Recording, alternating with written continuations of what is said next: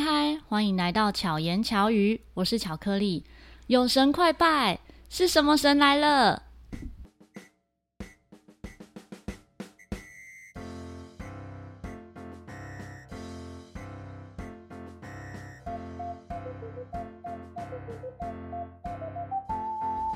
今天很开心，邀请到一位广播界的大师级人物。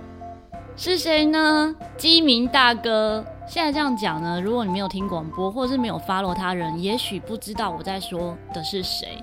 但是他算是我在就踏入 podcast 这部分的，真的是偶像级的人物。让我们请金明大哥自我介绍一下，跟大家打招呼。Hello，巧克力好，巧克力的粉丝好，我是广播之神李金明。那我现在正职呢是在汉声广播电台，呃，有个带状节目叫 FB 新鲜事。为什么叫做广播之神呢？待会我们后续呢就会陆续分享给大家听。呃，FB 新鲜事算是你的第一个节目吗？对，所以是从零到有。对，就从二零一五年的开播节目，然后同名就一直沿用到现在，已经七年的时间了。啊，我觉得这个名字也取得很好。对，没错，嗯、因为 FB 总是有不同的事情。对，可是你的所有的发生都会跟 FB 有关系吗？对，基本上我都呃流连在 FB 上，不管是粉丝页或者是个人账号的发言，那不管是呃我的节目宣传、影片宣传，全部大部分都是在 FB 这样。所以你一直有在经营自媒体。对，而且非常的成功。他是有蓝勾勾的人哦，那个是另外一个新闻事件，不小心拿到的。好，待会有时间呢，我们也来分享一下这个新闻事件，怎么样的原因让他成为名人？这其实是不是重点？嗯，但我相信生活中的不同历练都让你成为现在的样子，所以每一步都真的非常的珍贵。对，可是我觉得你要熬过去。那如果你不熬过去，你离开了，当然你就永远看不到你事后的一个美好的成果。嗯，就是生活一定会有一些苦难嘛。嗯，那、啊、你要么就选择逃避，要么就面对。那面对之后，你当然你的人生的层次、境界啊，或者是演技啊，就会更上一层楼。嗯嗯，金明大哥现在的节目啊，大概有做过多少集？呃，我们是带状节目，那一个礼拜五集，一年就是两百六十集。那如果七年的话，就是一千多集啊。一千多集，对。可是你录制过的超过吧？我总录制的节目是三千五百个呃主题吧，因为如果用集的话是一小时，可是有时候我们一集会有好几个单元哦。对，所以是以单元来讲是三千五百个单元，三千五百个独立的访问的影音这样子哦。所以你自己在做整理的时候，是把这些影音都分开来？对，然后它最后的归属全部都是在 YouTube 啦。嗯嗯嗯，哦，你是在 YouTube 上面做整理的？对，是后来才把它上架到 Podcast 上面。对，后来是大概去年我才开始去研究 Podcast 的，然后后来就把我的 YouTube 的一些比较适合用声音收听的，因为有些是用画面的嘛。嗯，啊，比较纯声音的，我把它这个另外再。转转成这所谓的 MP 三之后再上传，大概一是一千六百集哦，对，很大的工程呢。呃，还好蛮快的，因为现在都有一些自动的那个下载软体。嗯嗯，对。可是我上传是花了大概两三两两到三个月的时间，真的非常难想象，嗯，因为这个不是你工作范围之一，你的工作不需要做这些，对不对？呃，不用啊，就是空中播完就没事了。那可以分享一下为什么你会想要做这样的事情吗？哦，就是我简单两个字，就是赌气嘛。啊，赌气的原因就是我在这样的一个环境之下呢，其实，呃，我从二零一五年开始做主持人的时候，一开始是有点不顺利，而且是被强迫的。嗯，因为我们单位是个传统的公家电台，那基本上每一个人都是二三十年的资深主持人，甚至是金钟奖得到非常多的主持人。可是因为组织的转型之后，造成没有这些职缺，他们被裁员之后。只好找我去补位，所以原本的主持人被裁员，被裁掉，因为他聘缺高。那、哦、因为我们单位从大单位变小单位，就没有高聘缺，嗯，就没有办法付很高额的薪水给这一些大主持人。对，简单的逻辑是这样，那也不能够去怪任何一个人呐，因为就是单位就是没有这些职缺嘛。这就是上天美意的安排，就是因为时势而造就了英雄。对啊，可是我补位的时候我也挺尴尬，就是说我也不是本科，那也不会有人想教我。嗯，因为你知道主持人的生态，其实大家做久之后，每个人都有自己的一套哲学。对。那他把你教会之后，他怕被学走吗？以后是不是可能我们两个就变竞争对手？哦，会这样吗？会。那如果是被裁掉的人，他被裁心情已经很不好，你觉得他会想教你吗？嗯嗯嗯，对不对？那留下来的人他也不想教你，因为他不想培养对手。嗯。那最后怎么办？就靠自己啊。那以电台的这个长官，他也不希望你留下来哦。为什么？因为他不知道你会说什么话。可是他都已经没人了。但是如果你说错话嘞，他就有连带责任呐、啊。哦、那你也知道，这种广播的二十四小时播出量这么大，他不可能去听每一个节目，预先听所有人的节目。嗯。所以你突然出错的话，都是已经播出之后了，嗯嗯就已经收不回来了。所以他也很担心，那他也希望你不要不要留下来。那我不留下来是不是多一个缺？那是不是就有一个比较厉害的人可以被留下来了？那他是不是就比较安心了？哦，对啊。所以你原本的工作是算做什么？行政业务啊，我每天有打 CD 啊，嗯，把那个传统 CD 变成数位数位的 MP 三啊，嗯，然后放在电脑资料库里面，让主持人去运用。哦，让他们可以选歌，或者选他要的素材。对，那每天你还有基本的那个输出量哦，就是你每天工作八个小时，要换算八个小时可以转录多少的 CD 片，嗯，都有资料档哎，每天要盖章哎。哦，你看多多惨，真的就是一个算是作业员的状态了。对，就是像那个生产线上的那个机械，对对对，工具人。嗯嗯，对。那真的真的这样子两个跳转差异很大。啊，很大，可是那时候就是赌气啊，嗯哼，因为刚刚讲到说没有人想教你啊，大家希望你赶快滚，嗯，那你走了是不是就顺了很多人的意？对，所以你就想我就是要留下来。啊，留下来啊，啊，留下来我就赌气啊，反正我就说我先做嘛，嗯，那做不好再说嘛，嗯哼，可是等我做不好的时候，是不是这些人已经离开了？嗯，对啊，所以我就把你卡位卡到你们离开，所以你就越做越好。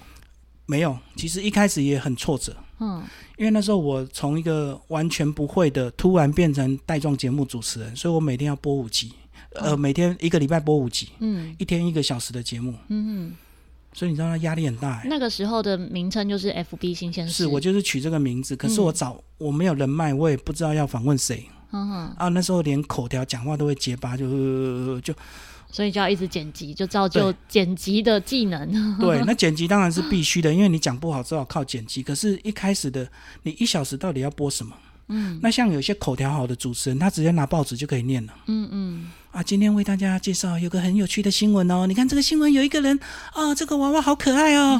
你看是不是这样？我就可以讲很，就很有画面这样。那他也可以，你看那你看那些人是讲了二三十年，所以他们更厉害。嗯，所以他一个简单平淡无奇的新闻都可以讲的好像那个在说故事一样。嗯，那如果说你要更有深度，我是不是可以找一些主题性的杂志，比如说找科学杂志来念？嗯嗯。诶，那你节目是不是感觉很有知识性？对对啊，所以他们就可以靠自己念。嗯。来做他每天的一个节目，那我们口条不好啊，那我又没有认识那种很厉害的来宾啊，嗯，那我那时候就面临第一个困境啊，我每天的节目要怎么生出来？那时候怎么生呢？啊，我就出去找啊，嗯、因为你人家叫不来嘛，嗯、啊，你又不红啊，人家也不认识你，你即使有人介绍，可能那个人也不太不太想来，啊，我就出去找，那怎么找？就找到那种你知道吗？就最爱讲的，嗯。然后很热情的，嗯、然后很愿意分享的，然后他的东西还要有知识性，嗯，所以我就找博物馆。哦，那博物馆是不是就很很符合我刚刚讲的那种特性？就是博物馆里面的东西很有深度啊。对，那博物馆的解说员很热情啊，嗯、因为他就是要解说这些东西让你了解啊。对，所以我就找博物馆。嗯嗯，那我们那个电台附近最近的就有好几家博物馆，当然最近比如说国立台湾博物馆，嗯，然后还有植物园那个那个历史博物馆。然后就直接去找他们，嗯，对，那找了之后一开始沟通也蛮辛苦，他们就问我说，你要什么主题，然后你希望怎么讲，嗯，那我那时候没概念呢、啊，我就说你讲越久越好。嗯，啊，他就傻了，就说啊，你没有人这样做节目的，因为一般都是简简单单，你要什么主题，你要十分钟、二十分钟，就是变成来宾教你怎么列访纲。对，他就是要清楚知道你的具体的一个内容或者是你的长度，他才好配合。那他没有听过越长越好，嗯，哦，没关系，我们就导览呐，然后就讲到看到什么就讲什么，嗯，啊，我看到什么就问什么，啊，你就讲，讲的越详细越好。然后我就跟他说，我们来录教材，嗯，啊，你讲的很详细呢，啊，我到时候会把那个声音保留下来，嗯，那你就可以给志工听，哦，啊，你就可以当做你们内部教材来听，所以你讲的很详细，你也不吃亏，对，所以我是用这个诱因 来引诱他们。路越多越好，所以我们就把博物馆的常设展、特展什么展全部都跑了一遍了。嗯，那这家走完之后，不一定会换的这么快，又找下一家博物馆。嗯，所以我二零一五年一整年几乎都在跑博物馆。那时候这样子跑了多少博物馆？你有算过吗？至少三十家以上。哇，那一家大概会有多少单元？当然，它有大的。比较大的博物馆也有比较小的那种私人的博物馆都有。嗯、那我最远是跑到台东的史前博物馆，嗯嗯，那我花两天的时间把他们全部的展厅都访问了一遍。嗯，那怎么访呢？就从开早上九点开馆一直到下午五点，我都在访问。嗯，他们不同的。他们不同的厅就有不同的负责人。对，讲完了这个走了，再来下一个厅的下一个负责人，我又继续用。嗯嗯，所以我从头到尾一直跟在旁边，一直走，听他讲，或者是我问问题。我自己走了八个小时。嗯，可是他们中间是四五个人车轮战。对对对。可是我们效率很高，是两天就把整个展厅的内容讲完了。嗯，中间只有空一个小时吃饭休息。嗯哼。对，这个是我印象非常深刻，因为他也知道我台北下去的，那机会非常难得，对，所以他在两天的时间就排好全部的解说员。会不会反而比较偏乡的地方，他们更珍惜这样的资源？对啊，因为毕竟台东跟台北距离很远，那台主流媒体当大部分都是在北部为主嘛，嗯，所以他们也蛮珍惜这样的一个机会，然后甚至呢，他也觉得说，哎，如果能够从头到尾好好的把这些展厅内容。好好的留存下来，然后声音又能够建影音资料库的话，嗯，其实对他们以后的教育训练非常有帮助。所以他们都是找策展人、嗯，研究员出来讲。哦，对，都是那种什么博士啊，对对对，嗯，就很有内容。对，所以你在一开始的起步就是从外访开始的。对啊，因为我没有办法，啊因为他。嗯一般的主持人磨练一定是，比如说我先当助理主持人，那有个很资深的主持人，我们双主持，他慢慢带着你，那带了半年一年之后，你才慢慢独立。嗯，那你独立一开始是可能也不会让你做带状节目，一定是一个礼拜一集。嗯，那可能也不会三十六十分钟，可能是三十分钟开始。嗯，那经过三年、五年、六，然后慢慢确定你能够变成一个完全的主持人，可能十年后才你才会完全独立。嗯，可是我们没有那个时间啊，而且那时候是风雨飘摇。对。那时候的办公室的氛围是非常肃杀的，嗯嗯，对，所以你待在办公室也不开心，你压力很大，你压力很大，所以不如出去。啊，当然也，我也不是说因为他们给我压力我就怎么样，而是说我烦恼的只是明天的节目怎么办。嗯，所以我那时候有一大概七八个月的时间，我去外访一整天回来到电台已经八九点了，嗯。嗯，开始剪接明天播出的节目，嗯，通常我都要剪到凌晨。快要两点，嗯，才能够结束。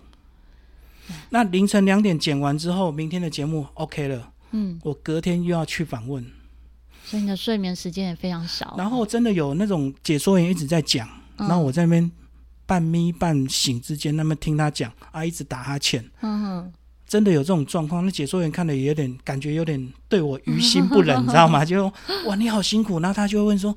啊！你怎么那么累？嗯，我说我昨天剪接到两点，了、然后今天九点可能又出来跑节目了。我有连续大概半年到九个月的时间，几乎天天是这样子。嗯嗯，但是你的薪水应该也不是很高，就是换算这样的时间，其实是划不来的吧？可是那时候你你没有办法去考虑这个问题，你那时候只是想要生存。对，那你想要生存，你的第一个条件就是每天的节目你要。顺利播出，不能开天窗。嗯嗯，你只是想要把事情完成做好，先完成再说。嗯嗯，就是这样。那我一开始会锁定博物馆，也是有一点技巧，就是说我我可能没有经验，我讲不好，可是对方是可以讲得很好，博士、动物博士、植物博士或矿物学博士，他来讲头头是道。对，那你不能说我的节目不好，嗯，因为九成都在他，都是他在讲，所以我就是利用这个主题跟这个头衔，去把我的节目在一开始播出的时候就有一定的深度，嗯。那二零一五年到现在七年的时间，我对有一些展览我都还印象非常非常的深刻，因为我是亲眼所见，嗯。而且你知道我过去剪接是要很细很细，因为所以你根本就听很多遍，对。一直轮回这样子，一个小时我可能要见七八百次。真的，你的收收获，整体的收获是最大的。而且我当场看到那个展品那种震撼感。嗯，因为如果你不是因为到现场的话，不是因为这个节目，你平常不太可能会跑博物馆。对。那即使你有去博物馆，你比如说到故宫，你的印象也只有那个猪肉、翠玉 白菜就是这样。嗯，你不知道其实里面还有更多深度的东西，包括几千年的那种古人，他们为什么有纯手工能够做出这么精准的东西，那个不可思议。所以有时候都会怀疑几千年是不是有外星人曾经活跃在地球？的确，真的，对不对？你看几千年前的金字塔、万里长城，对，没错。对啊，我觉得真的是要看到。就是你要真的听到导览，像我们自己去参与一些看展的部分啊，如果没有导览，你只是走马看花，其实你看了什么都不一定知道。对，那更何况你还是策展人跟解说员。来做这样的解说，对，亲自跟我讲，那我一定会在节目中问问题，或者是我私下，哎，私底下在问很多，那他也当然会很热情的回复。嗯，所以辛苦是表面，可是真正收获的是自己。对，到现在有一些展品我都印象深刻，那个都是我这辈子从来没有在这么密集的时间跑这么多博物馆。嗯嗯嗯，我对金明大哥印象最深刻，就是我们初次见面的时候，他就直接邀约我要不要访谈。对，你还记得是哪一年吗？好像是罗浮大会吧？对，一六年嘛，二零一六。对，那时候是有一个童军节目。对啊，这个童军节目也也可以简单带一下。其实一开始呢，也有些人会唱衰，嗯嗯，他会觉得说，这个我们童军都在户外野外玩啊，唱跳啊，游戏啊，或者是怎么样，你声音怎么表达？嗯，这就是童军，还有这就是金明大哥厉害的地方，他还是可以透过节目来拆解，然后让大家有画面感。可是有时候。我回头再看，你至少要先做嘛。嗯，虽然只有声音，可是至少你要先做。那当然，我在二零一七年之后就迈入影像了。嗯，所以就更没有这样的问题。可是，在前年前面一开始的时候，确实也有些人觉得说声音有点不以为然。嗯，那很多事情你不能等全部到位。嗯，因为等全部到位之后，也许时机就错过了。对对，那你先做，先做之后，随着器材的进步，跟你技术的进步，你慢慢就会提升。那最后，我大概在三年，就是。同期节目做三年之后，就进入进入纯全影像了，嗯，就全部都是画面录影的，嗯，就没有所谓的纯声音的问题，嗯。可是那个经验一定是从一开始就前面的声音开始累积，对对，对，嗯，我遇过啊，就是访问我最多次的主持人就是。基敏大哥，我还看到你那个脸很很很修长到很圆。对对对，经历我不同的时期，因为巧克力是会变的嘛，哈，就是有圆圆的时候，对，那个头发一直在变化，对，有有长发、短发，真的哎，你就是看着我不同的时期，对，而且我一样的人，不同的时段的访问也会有不同的一个境界了。那我一开始其实我约访你，我也会紧张啊，因为我一开始也没有这么多经验了，嗯，到现在都已经能够。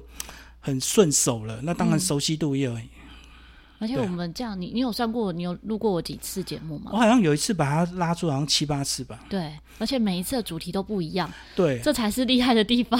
而且我们还在我们的录音室里面玩那种影像录影啊，嗯、你们现场演奏啊，对对对，然后双击啊，对对，有我自己的乐团，然后也有曾经那时候呃去年吧，去年你开始在。就是以视讯的方式访谈的时候，那时候也也参与过。对，对我觉得很特别。嗯，就是不同方式的访谈，然后不同的主题，这个部分呢，也是我觉得我学习很多的地方。嗯，虽然我是受访者，对，但是看了金明大哥这么认真努力，而且同一个人可以设定这么多的主题，然后一访再访，我就觉得真的每一个人身上啊，都可以学习到很多好不同面向的事物。嗯，所以我就不担心我有没有来宾。我自己在做节目的时候，我就觉得，哎、欸，其实很开阔，很多东西都可以聊。对啊，我觉得真的很多事情，你做事不能够闷着头一直做。嗯，那有时候随着科技的进步，或器材的进步，或者是观念的进步，你真的还是要跟上。嗯，对。那我觉得我比较幸运，是因为我刚入行的时候，我就不是本科的。嗯，那我是从那种直接被逼上来的，所以我就比较用另类的这个手法来经营，所以我就是。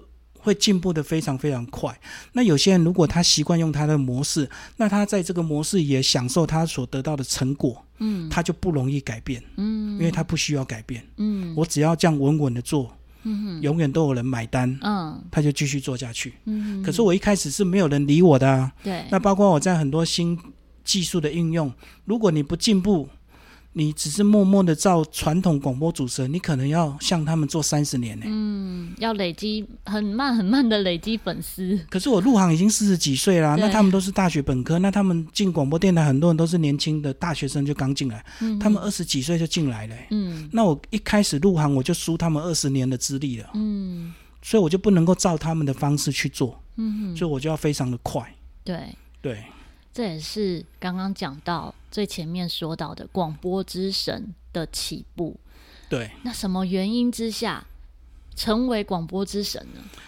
这个名字从去年年底我在打一篇文章之后，正式的写上去，我是广播之神。嗯、那以前比较含蓄，我都写，我都说我是广播之神经病，嗯、就是我干了很多疯狂的举动，嗯、可是成效还没出来。嗯，但是你是不是要先疯狂投入？对才会有成效。对，所以以前我还不敢讲是我疯狂投入，可是成效还没出来，嗯、所以我只好这边装疯卖傻啊！广播之神经病啊！你看我要花钱买这个器材，我这个器材怎么样？对，啊，因为效果还没出来。嗯，那我觉得我在去年年底。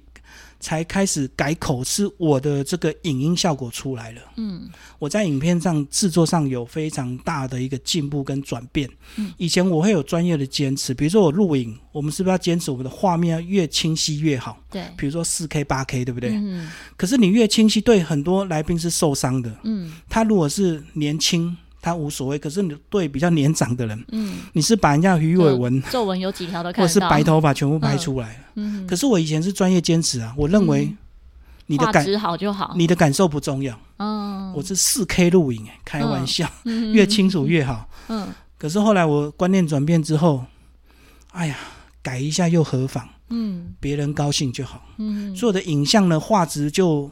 把它修正的没有那么犀利，嗯、包括你要柔焦，我就给你柔焦；嗯、你要瘦脸，我就给你瘦脸。嗯，那大家玩 APP、玩照相的 App 都很容易修照片，对，修影片比较难。嗯，可是当我研究之后，发现也没有那么难，对我来讲只是多花三分钟。嗯，我就可以把你的画面变成美肌或瘦脸。嗯，然后三分钟之后修整完之后，去运算，运算完了之后呢，反正。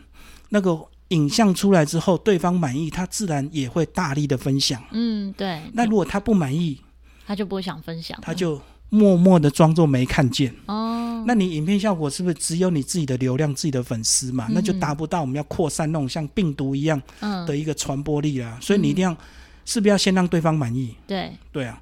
那再来呢？我又把这个每一段的影像加上个人专属的照片，嗯，压上去。嗯嗯，就是 VIP 的感觉，VVIP。嗯，每一个人的专访上面都有他专属的照片头贴，嗯、证明这个影片是他的专访。嗯，就很有尊荣感了、啊。嗯，然后就是因为这样子一完之后，哇，整个影片的声量跟来宾的回馈爆量。嗯，而且像之前我看到你去采访现场，就是厨师制作。食物的时候的过程，对，三机在拍摄，然后加上灯光，那个也是今年十二月的一个挑战。刚好就是广播之神这个封号出来的时候，我三机，然后一个人用摩托车去载器材，嗯、我还故意用摩托车，嗯、因为我要先挑战能不能载。嗯、因为如果你在台北市，毕竟还是有停车的问题。对，所以我就刻意那一天天气很好，我就选了呃器器材上我的摩托车之后，哎，真的装得下去。嗯。那到了现场呢，就架三机，比如正面啊、左边、右边，或者是这个天花板一机，所以我就可以拍四个镜位。那一般这种都是要在摄影棚里面才做得到的。一个摄影一一台机器就要一个摄影师。对，而且通常这样的事情呢，不是只有一个人在做，对但是你刚刚讲的，就所有的事情都只有一个人。对虽然你是。呃，广播公司的主持人就是感觉是有公司在挺的，可是你在外面执行的时候录制节目，其实就等于是一人工作室，对，全部都自己干啊。嗯，呃，所以我这样一个人做完之后，我觉得我的技术各方面观念都突破之后，我觉得我最大的收获，嗯，从此你就可以一个人什么都干，就是三机你什么都能拍，嗯，不管是做烘焙、做炒菜，或现场插花，或现场实做一些手作，嗯。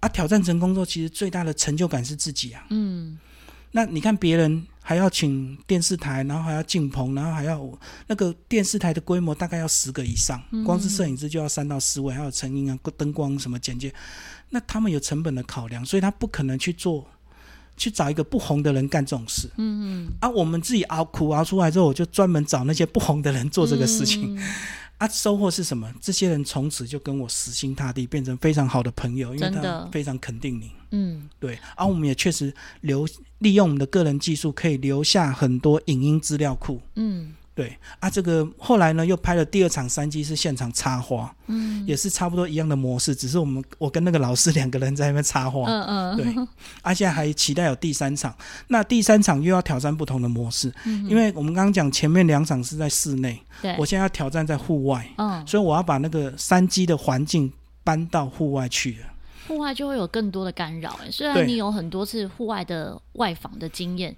像之前也有呃妈祖绕境的时候。妈祖绕境，你那时候去几天？我那时候去五天。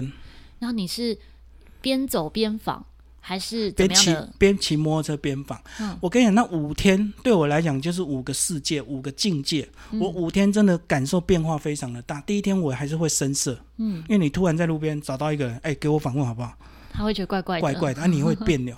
所以我一第一天到第五天，哇，我的访问模式都不一样。嗯，第一天是像记者一样，嗯，站在路边找一个人就访。嗯，那我们两个都站着，然后太阳在那边晒，嗯，那我们就只能速战速决，因为他累我也累，他热我也热，对，所以第一天我是这样子，到了第二天，哎，不对，站在路边访问效果很差，而且车水马龙干扰很多，嗯，第二天我就找椅子坐，嗯。嗯，哎，来坐下来，我们聊一聊，哎，发现效果不错，第三天我就自己带椅子，嗯，因为我发现第二天的椅子有时候别人会坐，啊，那个是公家的，你不能够不让人家坐，啊，他坐了之后他。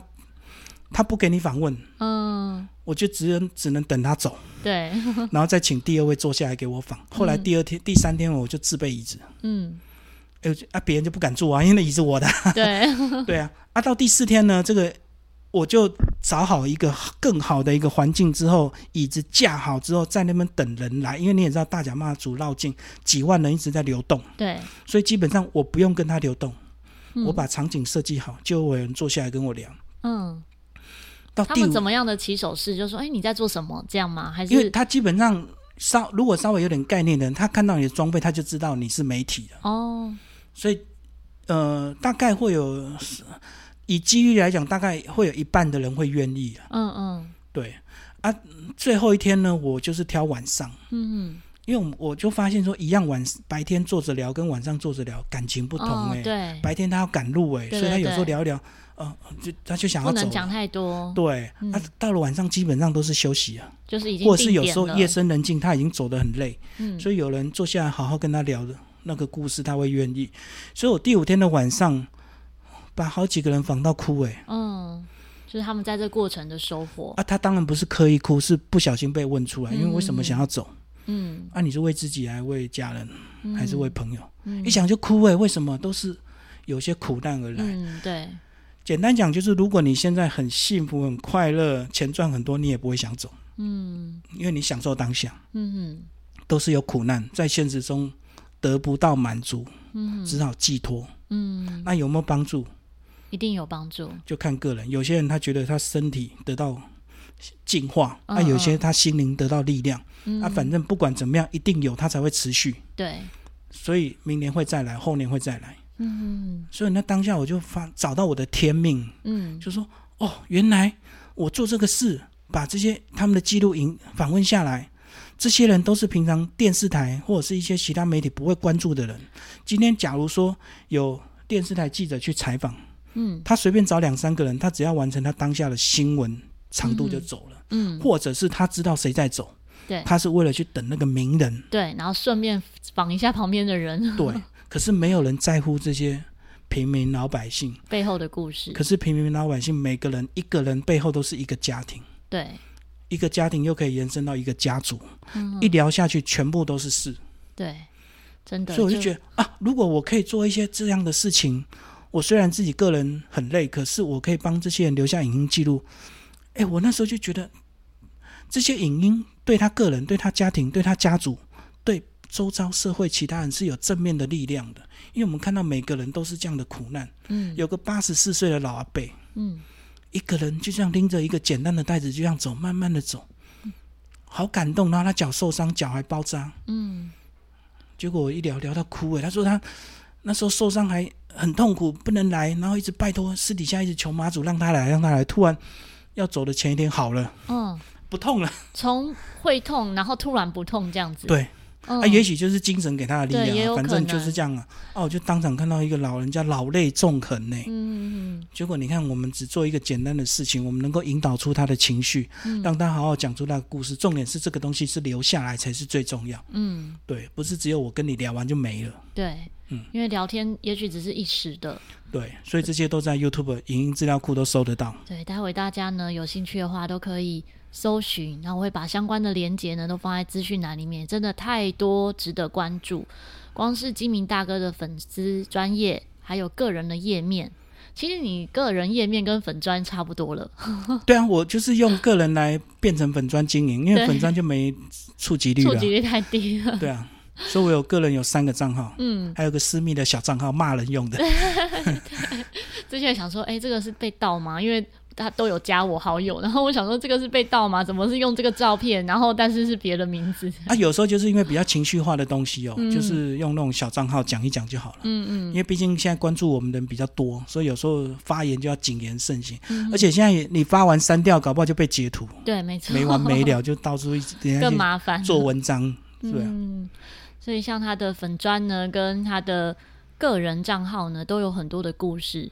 刚刚讲到的这些细节，其实你都蛮常会以文字还有照片分享给大家。一般这个其实也有一个目的，就是说留记录给自己，因为我们动态常常会回顾嘛，嗯、就是去年的今天写了什么文章。啊，当然有一些是自我激励啦，嗯、啊，再有一些是对我自己技术上的一个文字的见证，就说啊，我今天发现了什么东西，然后我觉得应该要怎么样怎么样怎么样。啊，我下次就要怎么样怎么样，就把它叙述下来。嗯，啊，其实这个留下来之后，当然那个当下你觉得没有什么，可是几年后，也许你也会忘记一些事情，嗯、一些技术的细节，你可能会忘记，所以就可以从这边得到一些蛛丝马迹。啊，另外呢，我在分享这些东西的过程，其实我就也会常常去怀感恩一些人呐、啊，就是在这个路途上有多少人帮助我这样子。嗯、我觉得这也是要提醒一些人，如果你现在稍微有点知名度的话。有时候发文章不能够太以自己的角度为主，嗯、所以我在讲自己很厉害的同时，我也会回顾当年怎么样怎么样。那曾经有一个人怎么样怎么样，我到现在一直感谢他。嗯嗯，真的，就像金明大概也是我很感谢的人，因为在他身上就学习到很多，哦、还有得到很多的力量，跟看着他的变化，然后跟对哦，我觉得是真的是各方面的。虽然你看着我长大，我也差不多看着你长大。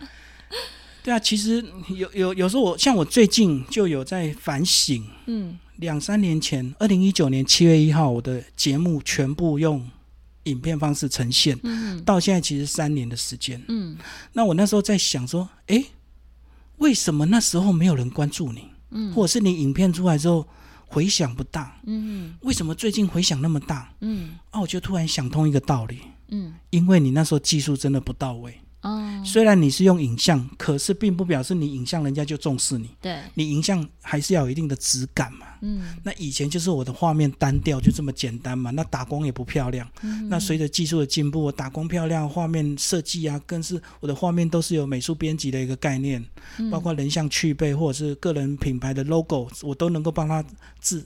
呃，制制制到我的影片里面去，所以现在几乎每一档的影片出来之后，那个当事人都爆，嗯，当事人爆了之后，就会连带他的亲戚朋友全部都来恭喜恭喜恭喜。嗯，可是以前也也有人分享，为什么以前的回应没那么多？就是、就是只是看到，但或者只是转按个赞，或者说不错而已。可是有没有真的听也不知道。对，那现在是几乎哇，那个看到那个留言，你就能够感受到哇，他。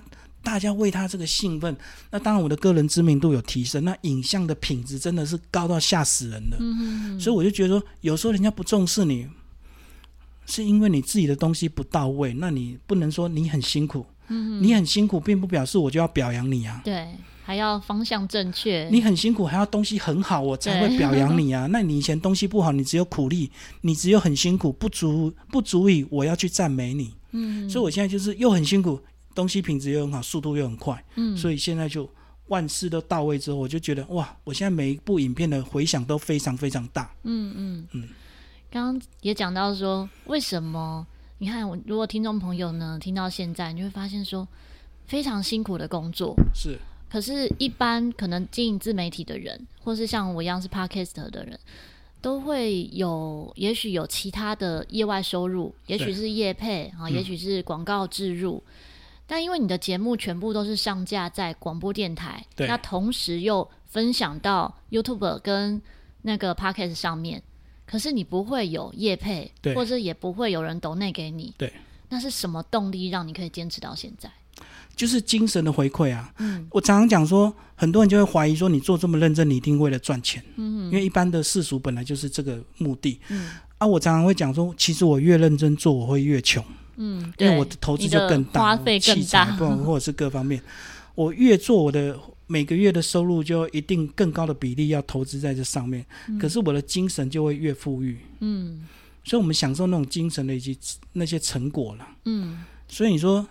当然，财富有限，那我们一定要牺牲一点东西。嗯。可是，我觉得那种精神的回馈是你这辈子难忘。包括你交到这些朋友，我常常能够感受到一个人从我私讯他陌生，嗯，甚至他对你有点怀疑，嗯，因为有些人很可爱，他还会在你私讯他之后，他去偷偷搜寻你，嗯，啊，他还会写文章写下来，嗯，说。这个谁私信我？我一开始以为是诈骗集团，我就去 Google 啊，我还去查那个汉森电台的内是不是真的有这个人？去比对，嗯，真的是他，哦，我就确定。后来我就愿意给他访问，他就真的写下来，我就发现哦，原来你在私讯人的过程，他在回复你的那也许半小时或一小时发生这么多事哎、欸，他去 Google 了很多东西，他去看了你的 YouTube，他看了你的 FB，可能可能还划过了你的很多动态，才确定你是真的，他才跟你聊下一句。因为现在诈骗太多了啦，对，然后才会回答一句说好，没问题，非常乐意。嗯，所以我就亲眼看到那些人从陌生，嗯，到最后离开，到最后影片出来，嗯，对我的改口哦，至少在称号上就大哥大哥在叫，就不是什么李先生啊，嗯，啊怎么样，很陌生，很拘谨。嗯，到最后我最近很感动的是，也许这个人离开半年一年。人家还想到你说李大哥，你你你给我地址，我最近我有一个什么东西想要寄给你，嗯，跟你分享，那个就是真的。对，因为我最近发了一篇文章，就是说我常常被糊弄，嗯，就是在访问前还没剪接的时候，来宾常常会说：“哎呀，这个怎么样？帮我好好修一下，这个脸有点胖，可不可以帮我削脸？”嗯。啊，然后呢，我回去我寄一个我们家的什么东西给你，嗯啊，就是有点那种希望你拜托你好好的帮他修饰，嗯。嗯啊，通常我都会不会马上答应，我不会给他地址。嗯，我说节影片出来再说，节目出来再说。嗯哼，影片出来之后，通常有一半的人不会记。嗯，因为他达到目的了。嗯，那我们就没有利用价值。不记得这件事情了。对，也许是忘记，但是我相信有一些人是他就不想记了，因为他已经达到目的了，安心的 啊，还好还好，嗯，他就不想再浪费那个精神。嗯啊、这些人我们就看得很清楚。那如果那个几年后或者是怎么样还愿意再记这些东西的人，我们也会反向的去关注他。嗯，我当他看他最近有一个什么东西，哎，比如说他有个阿贝开了一家店，哎，请你阿贝来啊。嗯，他就会惊讶，哈，可以吗？那个只是一家，比如说咸酥鸡店，可以哦。为什么不行？嗯，我是要聊他个人的故事，我不是要跟你聊鸡排。嗯，因为每个人从他现在出生到最后变成他的样子，都是有很多因果的影响。对，所以我们很更想知道说他背后的故事，为什么最后他会在这里，然后开了这家店。嗯，那他每个人对自己都有期待嘛？即使你觉得我对我自己人生已经这样子了，你可能对你的小孩也有期待啊。嗯，那你可不可以做一些话对你的小孩的鼓励？嗯。对不对？我所以我觉得这个都是很珍贵，因为我觉得我已经五十岁了，我觉得我们人的生命很短。嗯，那如果你没有在很有限的时间留下来一些东西，让人家去学习，很可惜。嗯，刚刚讲到说你的认真努力这一块之外呢，有时候人家会认为说啊，因为你单身。所以你可以做这么多事情，嗯、可是呢，基明大哥虽然单身，没有另一半，对吧？你现在有另一半吗？没有。虽然有很多，你常会开玩笑说啊，女，女粉丝很多 但是他有四个女儿，跟一个孙子，嗯，好，这样就这样就觉得大家会不会觉得很奇怪呢？如果本身没有 follow 过金明大哥的话，可能会觉得很好奇。可以简短跟大家分享一下这故事吗？虽然这很难简短。这故事是三四年了吧？对，就是那时候我还单身，认识一个女生，她离婚带四个小孩，嗯、啊，有一天她就车祸离开了，嗯，啊，离开之后四个小孩就在哭，不知道怎么办，啊，我就说那怎么样？那就不然我陪你们住一段时间，我就呃先在他们家住一段时间。简单讲，就那时候我们有在交往，对，啊，就陪伴他们。嗯、啊，后来之后就问他要不要跟我回家，因为我没有办法长时。长时间跟他在两边租屋处嘛，嗯、啊，回家才是永久的嘛，因为房子是自己的。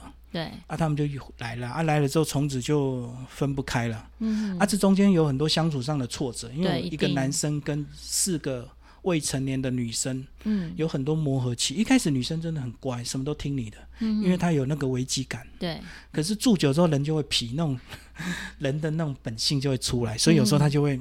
跟你唱反调，或者是可是唱反调，其实也是值得欣慰的，代表他真的信任你，对，他真的就是把你当成他的家人。即使你一个亲生的父母亲，你对他子女多好，那个亲生子女也是会叛逆啊，对啊，也是会，没错，所以他是正常状态，所以那个都很很很正常了啊。我觉得我我觉得我比较幸运的是，我时间安排的很好，嗯，就是我在带他们，他们都还是学生的时候，我们常常一台车。五个人就这样开出去玩，嗯。啊，大家都没事，啊，我也没事，嗯、所以我假日常常带他们到处去玩，嗯。啊，当他们慢慢比如说到大学，是不是就有社交生活？对，或者是打工，或者是就交男朋友了。当他们慢慢到大学这个阶段的时候，我的刚好就是遇到我生命工作的转型，二零一五年，嗯，所以我就把我的心力全部都投入在我的工作上，嗯。啊，我也常常觉得那个就是一种身教，因为我就是活生生的一个例子，中年。被迫转职，嗯、那你要么就逃避嘛，对，换工作或离开，嗯、要么你就是熬下去嘛。那我们就来拼拼看，我这辈子能够把广播做到什么境界？我这辈子能够访问到什么多有名的人？嗯哼，因为真的，人家要给你访，有时候人家会看你，嗯，人家会对等。简单讲就是门当户对，嗯，按、啊、你一个。中年转业的人，一开始真的约不到什么大咖来宾啊！我也想要测试我人生的底线，嗯、看看我能够做到什么程度啊！无形中对他们就是一种，嗯，一种很大的激励啊！不用讲那么多啊！其实你看到、哦、你现在遇到什么困难？你看、哦、你再怎么困难也比不上我这种四十七岁突然变全职主持人，嗯、哼没有一点弹性空间呢，也没有那种学习空间。嗯今天如果十二月三十一号，明天一月一号开始就每天播出，欸，哎，嗯，你看那多可怕。对，啊，我最后学习的时间那时候只有最后两个月，嗯，开始让你自己去学习，自己到处去问，然后怎么样到处看，然后一直想想破头很痛苦。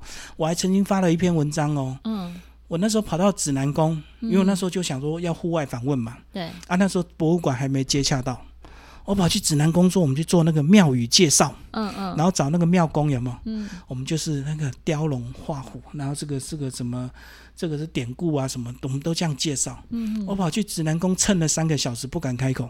哦，你是说连要开始访问都不敢？我开口问要不要给我访问，我都不敢。嗯，我就在那边一直晃，一直晃，一直晃。然后那天下雨，十二月，因为我一月就节目要播出。嗯，十二月阴雨绵绵，我那时候。看着灰蒙蒙，因为指南宫可以看到台北，对，一片灰蒙蒙，人生很惨淡。我那时候就很悲哀，说我人生怎么走到这个境界？嗯、我连说，哎，请问一下，你们有没有人可以给我访问介绍指南宫？我都不敢。嗯，我在那边绕绕到那个庙方，还以为你是小偷，或者是那种神经病，你知道，无家可归，有什么问题？有企图的人，你才会在那边一直绕。嗯、可能你要偷香油钱啊，或者是偷什么？嗯、他才一直一直盯着我，哎，嗯嗯。啊！我就他盯我，我也不敢正面看他。啊！我就假装那边唠唠唠，唠到最后真的受不了了，五点多了，嗯，肚子饿 才离开。所以也没有访成功，没有成功。我那时候只是先问而已，嗯，我还没有设备，我只是问要愿不愿意。嗯、如果你愿意，我再约一个时间特地来。嗯嗯，啊，到了今天我根本问都不问，嗯。因为我直接东西全部都一台摩托车就吐全台湾了，而且现在不止一台摩托车，现在还有一台算是货车吗？还是战车？战车对，就是在今年度改装的嘛。对，其实可以环岛环岛访谈。那那个就是我一个最最呃，应该讲是最终的一个模式啊，嗯、因为我已经在电台内访问到一个层次，嗯、那再来只差就是人不同，主题不同。对，可是环境永远相同嘛。所以你的模式已经很熟悉了。对，就是我曾经写了这样：无所不访，无人不访，无处不访。所以我就要挑战这三个无嘛。嗯。所以你如果你永远都在电台，你的场景是一样的，你永远只是人跟主题不同。嗯哼。那你有没有办法走到哪访到哪？嗯。啊，这才厉害嘛。因为会上台北来接受你访问的人，基本上他对彼此都有一个熟悉度，你不会有惊喜感，你也不会有意外说，说哇，原来你这个故事这么感人。嗯嗯，啊，这种东西通常都在民间。嗯嗯，所以你要下乡去找，因为我们没有机会认识他。嗯，啊，一样啊，我今天访问他，也许不管是五分钟、十分钟。他一样也会认识我这个人啊，对，因为我们透过 FB 或者是社群软体的连接，彼此就会生命会产生关系，嗯，所以我就更在意的是，我怎么样跑到这个地方去认识你，从此开启我们的缘分跟友谊，嗯，啊，也许那个当下不一定会有很大的效果，嗯，可是以后是不是彼此就连接上了？对，我下次比如说我再到哪里，哎，我再去找你，我想要再问你那个什么什么什么什么，啊，我们再来聊什么什么什么，然后我就去什么什么。我就很享受那种成就啊！嗯、那为什么会用这个货车带机车的一个模式？就是因为很多地方一定要摩托车方便，嗯，可是摩托车问题是它距离有限，它不可能从台北骑到垦丁，对，所以我就是把车子开到垦丁，嗯，然后就在垦丁的街上骑摩托车 你看你可以扫出多少感人的事情跟特殊的店。你可以分享你用的器材吗？我器材很简单，就是手机。嗯，对，我的录影是手机，那录音的话就是一支还不错的麦克风，然后一个四轨的录音机，这个基本就够了。嗯，所以你是用四轨录音机把声音收在手机里面，还是说收在单独收？哦，单收在这个录音机上面。对，然后接麦克风，手机录影像，用录音机录声音。嗯，然后再把它合成在一起。啊，这个技术都很简单，现在也不难。